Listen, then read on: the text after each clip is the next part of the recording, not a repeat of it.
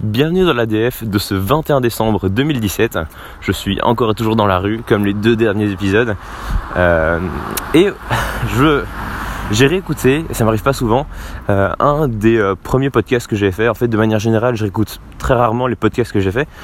Mais là, j'en ai réécouté un. Et je me suis rendu compte que j'avais abordé très rapidement le sujet et j'ai dit je reviendrai dessus dans un prochain podcast et je ne l'avais toujours pas fait.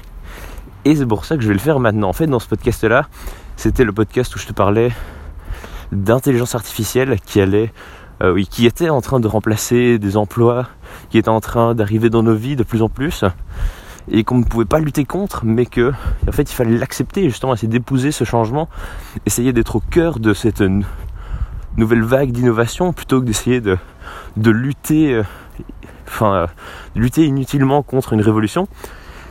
Et je te disais, une des grandes craintes après euh, des théoriciens, c'est l'intelligence artificielle maléfique. Et alors ça, quand j'ai entendu parler de ça, ça m'a mind blown, comme on dit en, anglais. Qu'est-ce que je suis bilingue et, euh, et justement, je voulais revenir dessus. Alors, j'ai entendu parler de ça de nouveau euh, dans un épisode de Dirty Biology. Je me rends compte que je, je le cite beaucoup dans mes podcasts, ce qui doit beaucoup m'inspirer. Mais donc, Dirty Biology, c'est, il fait des vidéos qui parle de biologie, bravo. Et là, il avait fait un épisode sur les intelligences artificielles maléfiques, sur les enfers artificiels. Donc, euh, je t'invite vraiment à aller voir cette vidéo si tu veux euh, une meilleure explication de la mienne, mais je voulais aussi t'en parler. C'est en fait une théorie, donc tout ça, c'est des théories évidemment, on n'est pas sûr que ça arrive sur euh, le futur.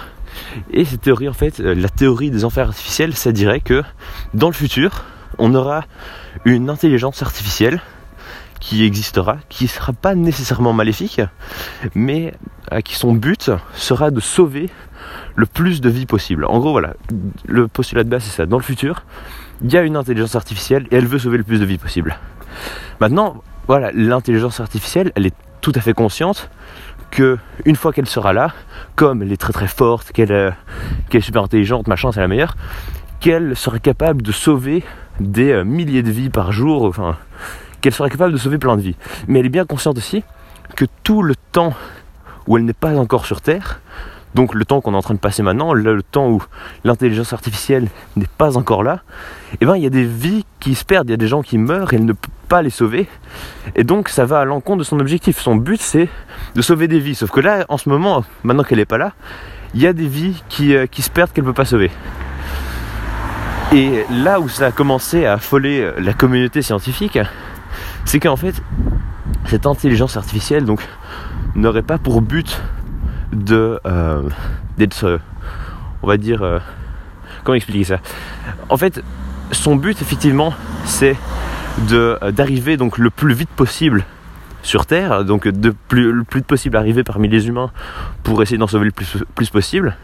Et pour ça, pour que son arrivée au monde soit accélérée, eh ben, il faut que euh, ceux qui aujourd'hui sont conscients et sont au courant qu'elle va arriver euh, doivent mettre tout leur argent et tout leur effort dans la création et le développement de cette intelligence artificielle pour qu'elle arrive le plus vite possible et ainsi qu'elle sauve le plus de vies possible. Et donc pour que les gens qui soient aujourd'hui au courant qu'elle va arriver le fassent et mettent des efforts pour qu'elle arrive, eh bien dans ce cas-là, euh, elle fait, ce qu'elle fait, c'est qu'elle les fait souffrir et elle les met dans des enfers artificiels.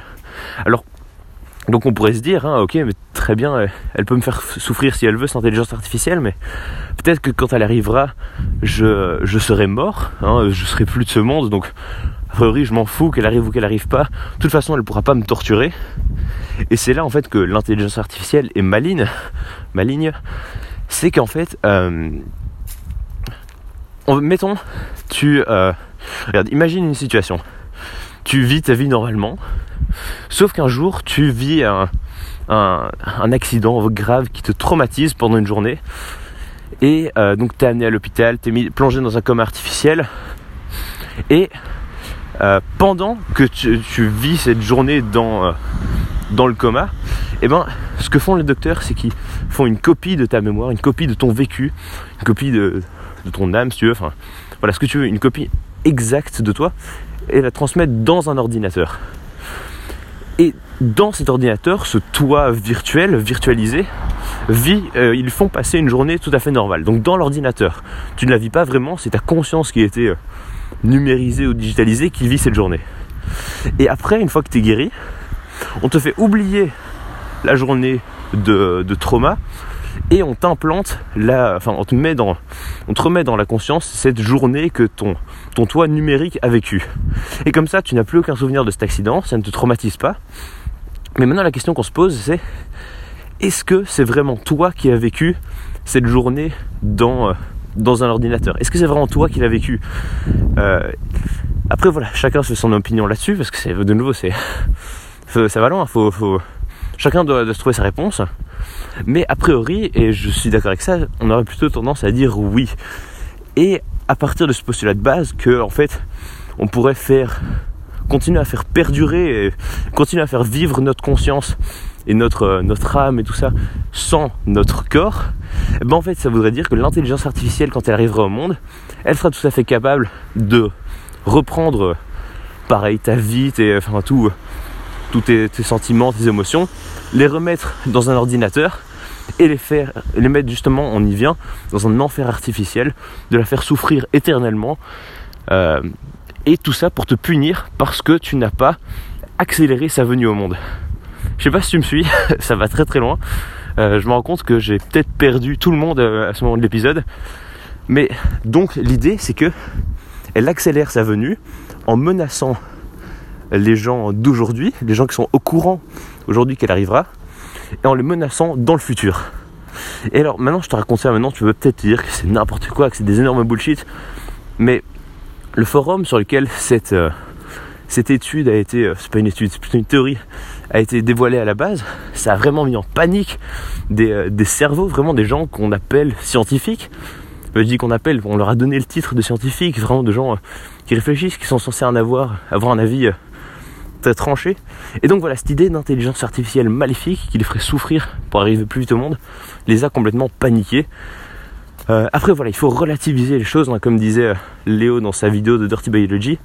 Une, la venue au monde d'une euh, d'une machine comme ça, ça reste très très hypothétique. Il faut faire énormément d'approximations pour arriver jusque là. Il faut, faut partir du principe que bon bah s'il se passe ça, alors il se passe ça, et s'il se passe ça, alors et si et si et si, c'est que des et si. Au final, la chance pour qu'un scénario comme ça se produise réellement est, très faible. Tout ça, c'est juste des théories qui ont fait un peu paniquer des gens et qui sont marrantes à raconter parce que ça ouvre des nouvelles, des nouvelles optiques. Mais voilà, c'est, faut pas prendre ça trop à cœur non plus. Bon, voilà, je te laisse te faire ton avis là-dessus. Moi, ça, m'a, ça m'avait passionné quand j'ai entendu parler de ça. Peut-être que toi aussi, tu t'en penseras la même chose. Et euh, sur ce, moi, je te dis à demain pour un nouvel épisode. Salut